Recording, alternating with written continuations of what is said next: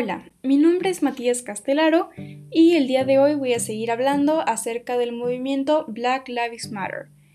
En el podcast anterior hablé acerca del inicio, que fue en 2013, del movimiento, de la causa, que sería eliminar el racismo, y las maneras de ayudar. Justamente el día de hoy yo voy a hablar acerca de las maneras de ayudar desde casa por medio de la tecnología. También voy a hablar acerca de las diferencias entre protestas del 68 y las actuales. Ok, sin más, eh, comenzamos el podcast.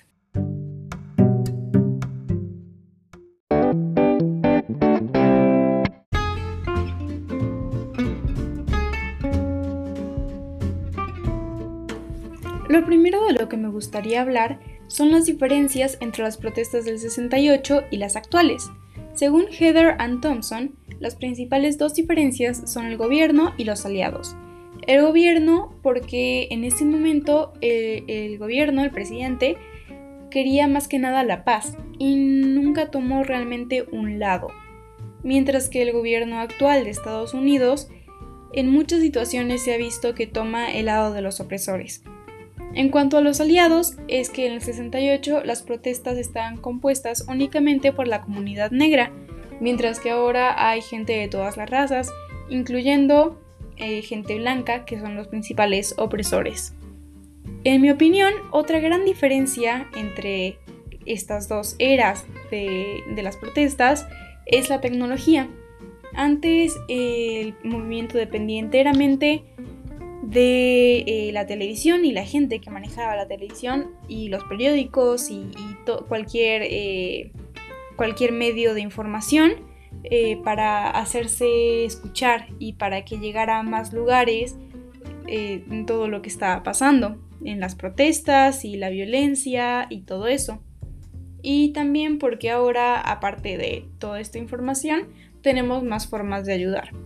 La gente está ayudando desde casa, principalmente por la pandemia, pero también porque las protestas pueden llegar a ser muy violentas. Entonces, uno prefiere quedarse a salvo o incluso si uno es menor de edad y no lo dejan ir a protestar o vivimos en otro lugar o por cualquier razón ayuda mucho el tener opciones y poder hacerlo desde casa. Las principales maneras en las que se está ayudando es por medio de peticiones, por la difusión y también, igual que siempre, protestar por medio del arte.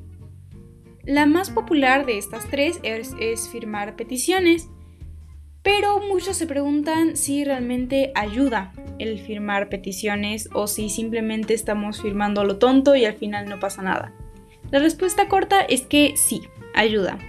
Y la respuesta larga es que estas peticiones son usadas como datos para el gobierno, periódicos, artistas y un montón de personas para ver qué le interesa a la gente, qué material eh, sacar o qué decisiones tomar y a qué causas ayudar también. Mm, es muy importante, de todas formas, informarse acerca del tema del que estamos firmando, de quién está poniendo esta petición para que tú la firmes y qué plan tiene para eh, ejecutar su plan. ¿Qué plan tiene para ejecutar su plan? Perdón la redundancia.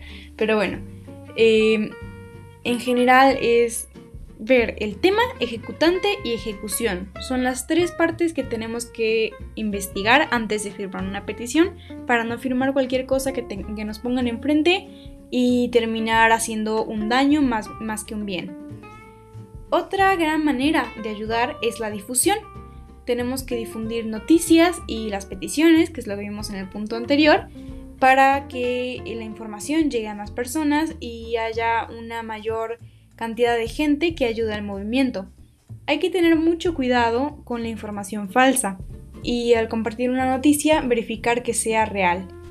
También eh, una gran fuente de duda es qué tanta responsabilidad tienen las cuentas grandes en redes sociales en cuanto a la difusión.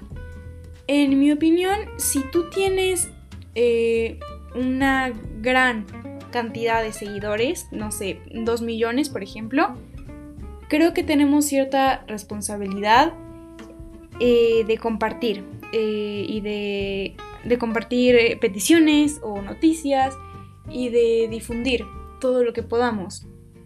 Especialmente porque estas cuentas con tantos seguidores tienen mucha influencia en otras personas, tanto otras celebridades como en sus seguidores.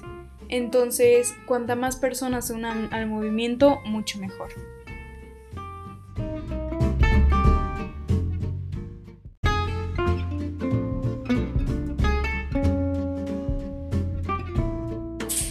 El último punto que me gustaría hablar es cómo donar sin dinero.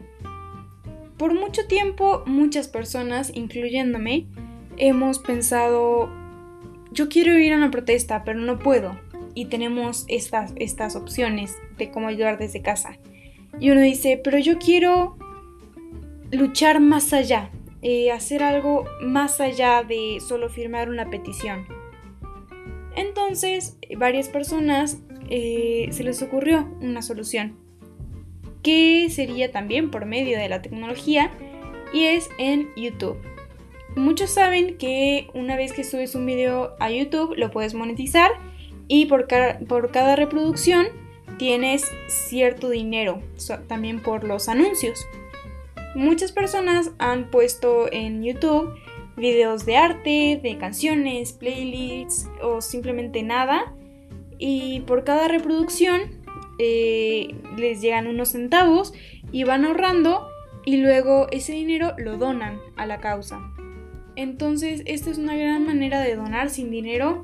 Uno puede apoyar con una reproducción o con mil y ya estás contribuyendo de alguna manera. Y también no tienes realmente que gastar tu tiempo en esto, sino que puedes poner el video a reproducirse y tú irte a hacer otra cosa o compartirlo a tus amigos y que cada uno lo vea una vez. Cualquiera de estas cosas ayuda.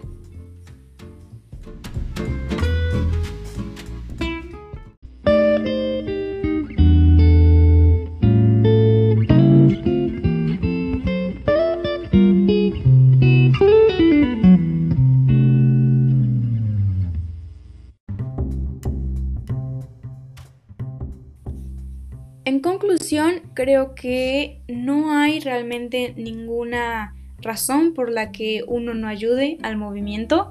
Hay muchas maneras de ayudar, tanto pasiva como activamente, y realmente hay muchas opciones en las que no tienes ni siquiera que gastar tiempo en esto. Entonces, me parece que es responsabilidad de todos luchar por esta causa, que es una causa noble, no, no debería ser controversial, es luchar por los derechos de otros y ayudar como podamos, de todo lo que podamos y cuanto podamos. Entonces, eh, eso sería todo. Muchas gracias por escucharme y recuerden que sin justicia no hay paz.